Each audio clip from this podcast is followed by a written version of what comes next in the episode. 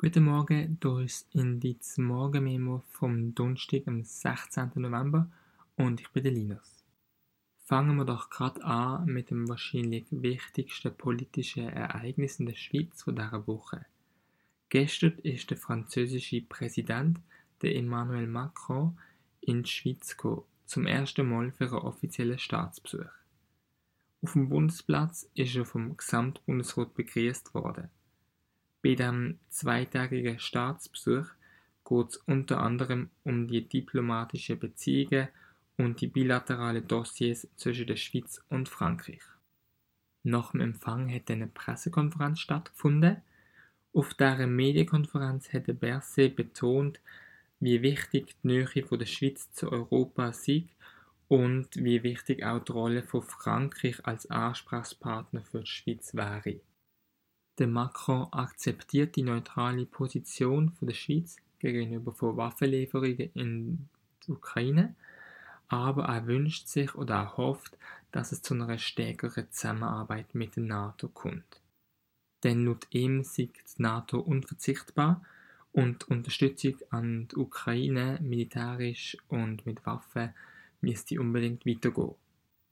Zudem haben beide den aufkommenden Antisemitismus seit dem Terrorangriff von der Hamas in Israel verurteilt.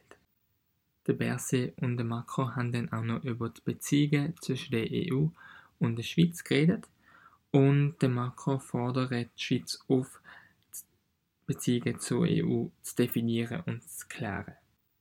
Vor dem Staatsbesuch von Macron in der Schweiz haben die Beziehungen zwischen den beiden Ländern ein bisschen gelitten das daher, dass die Schweiz sich dafür entschieden hat, amerikanische Kampfjets statt französische Jets zu kaufen.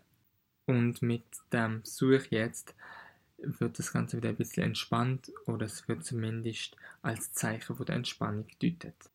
Heute, am zweiten Tag von dem Besuch, geht es weiter nach Lausanne und zwar wird Macron dort eine Rede an der Uni halten und dann gehen sie noch weiter nach Genf, wo ein Besuch an der CERN der Europäischen Organisation für Kernforschung, auf dem Programm steht. Wir wechseln jetzt die Destination und gehen nach Großbritannien.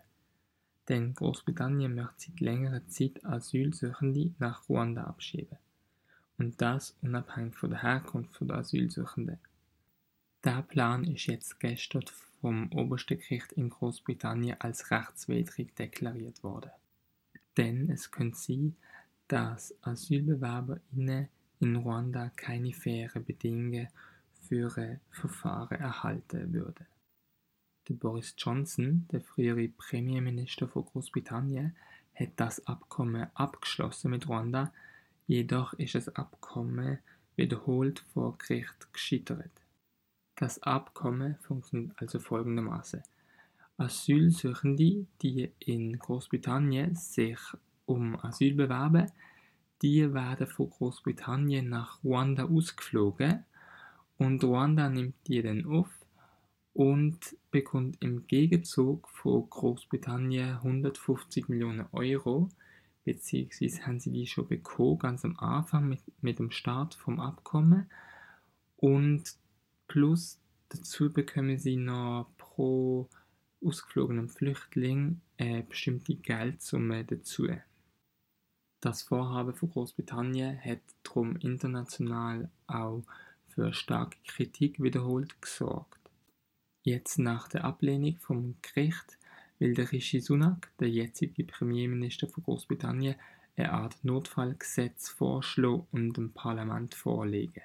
Was er mit dem aber genau meint, ist unklar. So, mit dem Politikteil sind wir für heute fertig. Jetzt kommen wir zum Schluss noch kurz zum Sport denn wir haben noch zwei kurze Meldungen aus dem Fußball. Der Schweizer Trainer Urs Fischer ist gestern bei seinem Club beim 1. FC Union Berlin entlohnt worden. Laut Mitteilung vom Verein ist die Trennung einvernehmlich erfolgt und das liegt daran, dass Union Berlin unter dem Fischer seit 14 Spielen nicht gewonnen hat. Trotzdem hat ihm der Verein und auch die Fans über lange Zeit den Rücken gestärkt. Jetzt ist es leider vorbei für den Urs Fischer bei Union Berlin.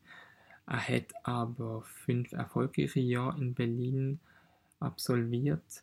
Er hat 2018 angefangen und hat den Traditionsverein aus Berlin aus der zweiten Bundesliga bis in die Champions League geführt.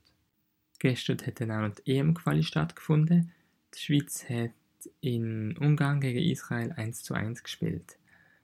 Und zwar haben sie gut angefangen, gut die erste Hälfte gezeigt. Der Ruben Vargas hat die Schweiz in der 36. Minute mit 1 zu 0 in Führung gebracht.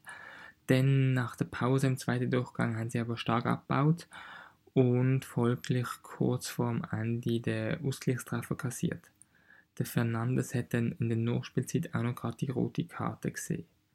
Das bedeutet, dass die Schweiz jetzt noch nicht für die EM-Endrunde qualifiziert ist. Die nächste Möglichkeit bietet sich am Samstag dann im Heimspiel gegen Kosovo.